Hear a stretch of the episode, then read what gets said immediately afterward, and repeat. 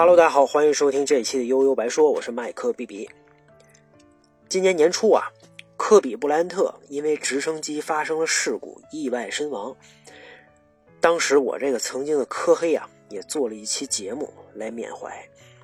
而就在前一段，足球界的另外一位总统山级别的人物突然去世啊，可能他在全球范围内还要更厉害啊，因为他是球王啊，因为他是马拉多纳。说实话啊，马拉多纳这个名字虽然如雷贯耳啊，这这大人小孩都听过啊，但相比科比，我觉得我们这代人啊，对马拉多纳可能也没有那么多特别的情感啊。当然，我我自己也不能代表所有人啊啊，所以这可能也可能只是我自己的想法啊。之前我也说过，你喜爱哪些球星，很大原因啊是在于你出生在哪个年代啊，在你成长的过程当中。哪些球星最牛逼啊？带给你的触动最大，而他们的职业生涯的跌宕起伏啊，其实也是自己青春的记忆。那你就能想到了，只要跟自己的青春扯上关系啊，那这事儿就说不清楚了，那完全就是主观的。乔丹他再牛逼，我们也承认啊，那这个我们也承认啊，但伴随我们这代人成长的球星。是阿伦·艾弗森啊，是科比·布莱恩特，是是麦迪啊，是文斯·卡特、凯文·加内特、克里斯·韦伯啊，蒂姆·邓肯、拉希德·华莱士、沙克·奥尼尔，是这帮人啊。当然后来咱还有咱们的姚明嘛。那对我来说啊，唯一一个例外，应该就是如流星一般稍纵即逝的，便是哈达威了。那足球其实也一样啊，对我来说最熟悉的还是九十年代末，上世纪九十年代末。两千年这个二零零零年代初的这些球星们，马拉多纳这四个字呢，不但显得啊有点太遥远，反而还有很多负面的意思。为什么这么说呢？我记得那个时候啊，经常看这个中央五的体育新闻，只要一有马拉多纳的新闻啊，基本就离不开这么几个事儿啊啊，因为健康原因紧急住院啊，而且咱们都知道。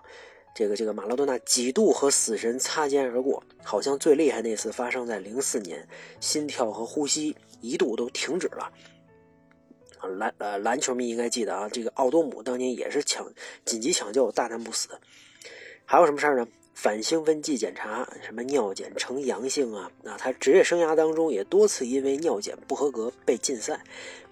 最后还有什么新闻呢？啊，肯定还有跟姑娘们那点情事儿呗。啊，有钱人嘛，到处留情啊，到处泡妞，这一点都不新鲜。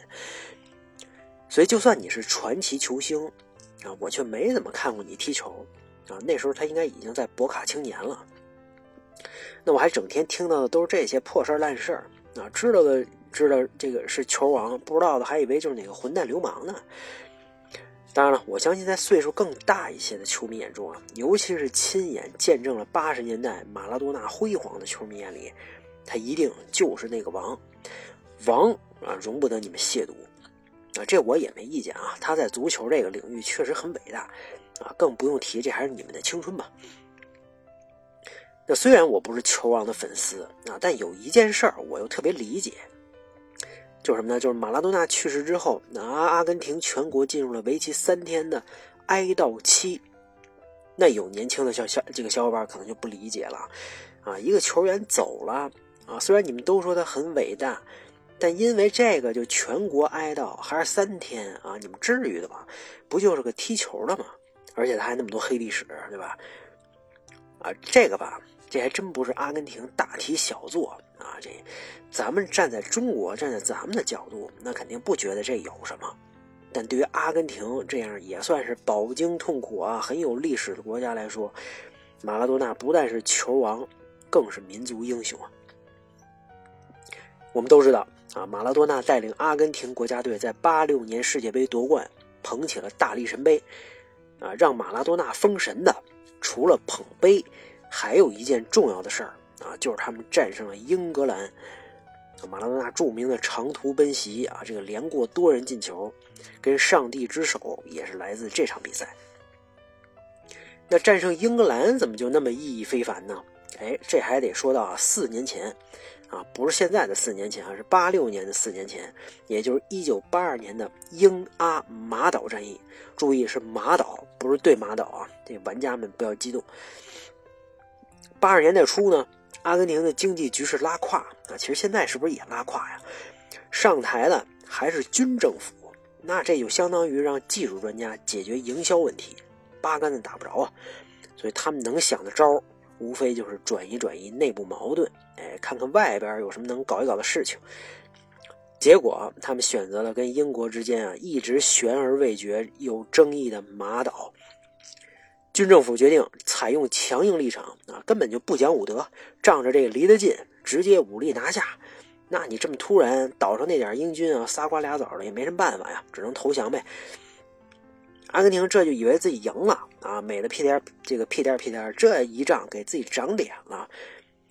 结果啊，英国远征军一到，真拉开架势啊，这阿根廷立马完蛋操，直接暴露了自己外强中干的本性，这就属于偷鸡不迟呃偷鸡不成反蚀把米，把自己给钉在了耻辱柱上啊。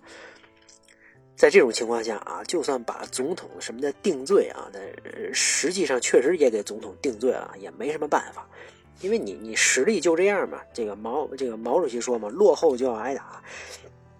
那你这又一条路给堵死了啊！既然经济跟打仗都不行，那那那那咱就挑自己行的呗。那你一看阿根廷还还什么行啊？那可不就是足球吗？也就剩足球了吧？估计，哎，所以。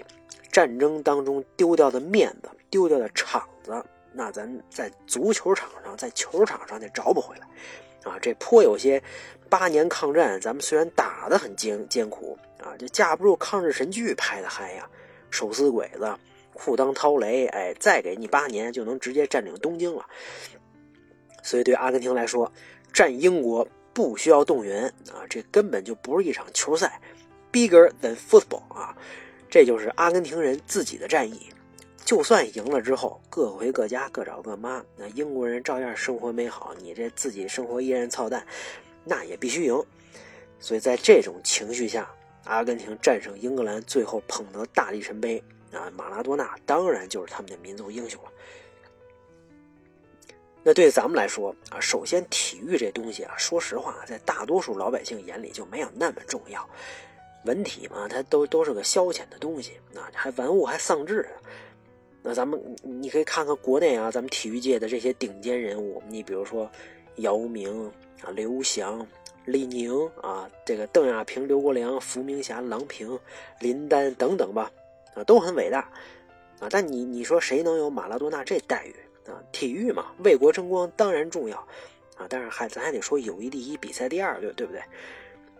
那还有一个原因啊，就是咱们历史悠久。那中华民族啊，历史悠久，幅员辽阔，人口众多，各种民族英雄多了去了啊。那那那你说把谁排第一呢？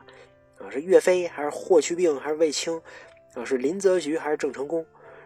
而且你现在五五十六个民族都在为中华复兴做贡献，你这么弄不是有碍民族团结吗？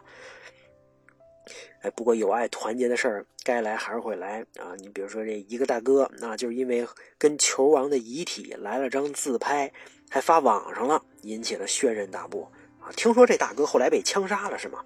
我也不知道啊，这个没特别细的关注后续新闻。反正这热点蹭的把命都搭进去了，也还是可以啊！你看人家国外的键盘侠，人多硬核，真玩狠的！湖人夺冠游行，球迷们之间对骂还真干。什么时候咱也学学呀？当然啊，还有一个小小的原因让阿阿根廷人对这个事儿啊，就是阿根廷这么多年离世界杯夺冠已经太远了。